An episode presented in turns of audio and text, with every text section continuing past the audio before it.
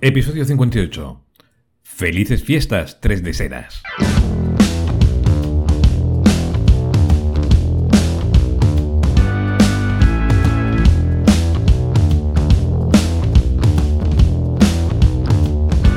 Pues muy buenos días, muy buenas, aquí estamos. Bienvenidos a un nuevo episodio del podcast Freelance 3D, Marketing para 3 de ceros. Ya estamos en el mes que empiezan fiestas, que nos reunimos con familiares, que comemos como si no hubiera un mañana. Y para muchos es un momento de descanso que te puede servir para cargar pilas y empezar un año nuevo con energía. Espero que este fin de año te permita que te sientes un momento y reflexiones sobre los objetivos que te habías propuesto. Si estás cerca de alcanzarlos, si los has alcanzado, aunque eh, una vez que alcanzas un objetivo se añade uno nuevo.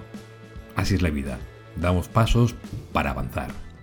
Y supongo que para ti, 3 de 0, 3 de sera o 3 de sere, tus objetivos incluyen seguir aprendiendo y avanzando en lo que más te gusta, el 3D. Pero antes, como siempre, mi nombre es Javier Vega, artista 3D y desarrollador web, aderezado con las dosis de marketing necesarias para vivir de lo que más me gusta y que no me tenga que importar si me suben la cuota de autónomos. También soy fundador de la Academia de ZAO 3D, una academia donde puedes aprender 3D, Aquí aprenderás lo básico y lo avanzado del 3D, depende de dónde te encuentres en esta carrera. Cada semana hay nuevos suscriptores a los que quiero dar la bienvenida y las gracias porque sin vosotros esto no sería sostenible. Y también, claro está, os doy las gracias a los que ya sois veteranos en la academia. Sois muy importantes para mí y la fidelidad es algo que se agradece.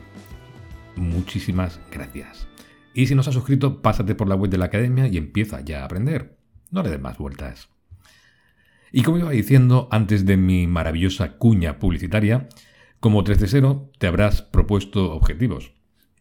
Es bueno tener objetivos, como siempre he dicho, deben ser realistas y alcanzables poco a poco. ¿Por qué? Porque de esta forma sí que notas el avance. Si te pones un objetivo muy ambicioso, que por supuesto que puedes hacerlo, la sensación de no haberlo conseguido la tendrás siempre ahí.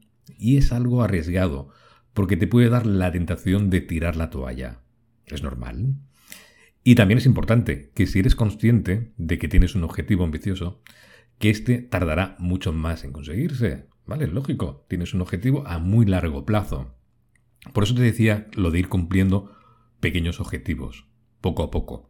Y así tener la sensación, que es una pasada, es una gozada, es muy agradable, de triunfo.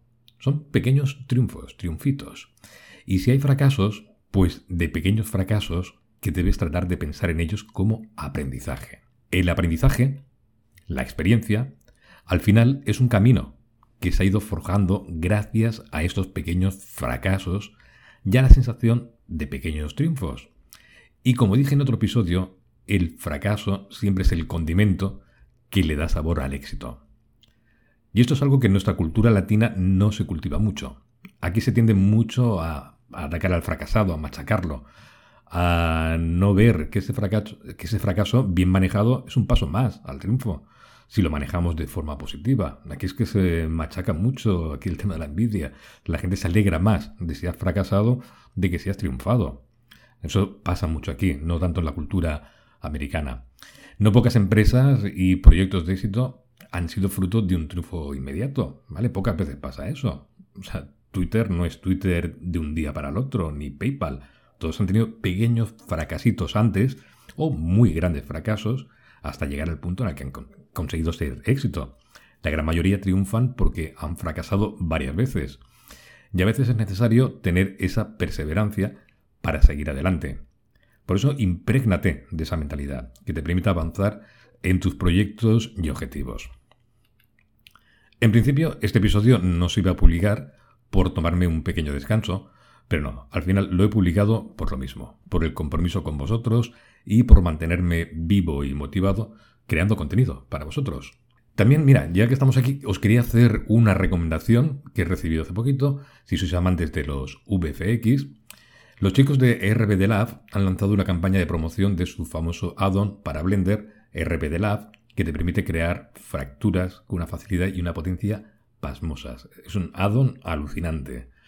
Si queréis saber más sobre este addon, hace unas semanas les hice una entrevista en este mismo podcast y la podéis escuchar aquí, ¿vale? Os dejo el enlace para que podáis ir a escucharla.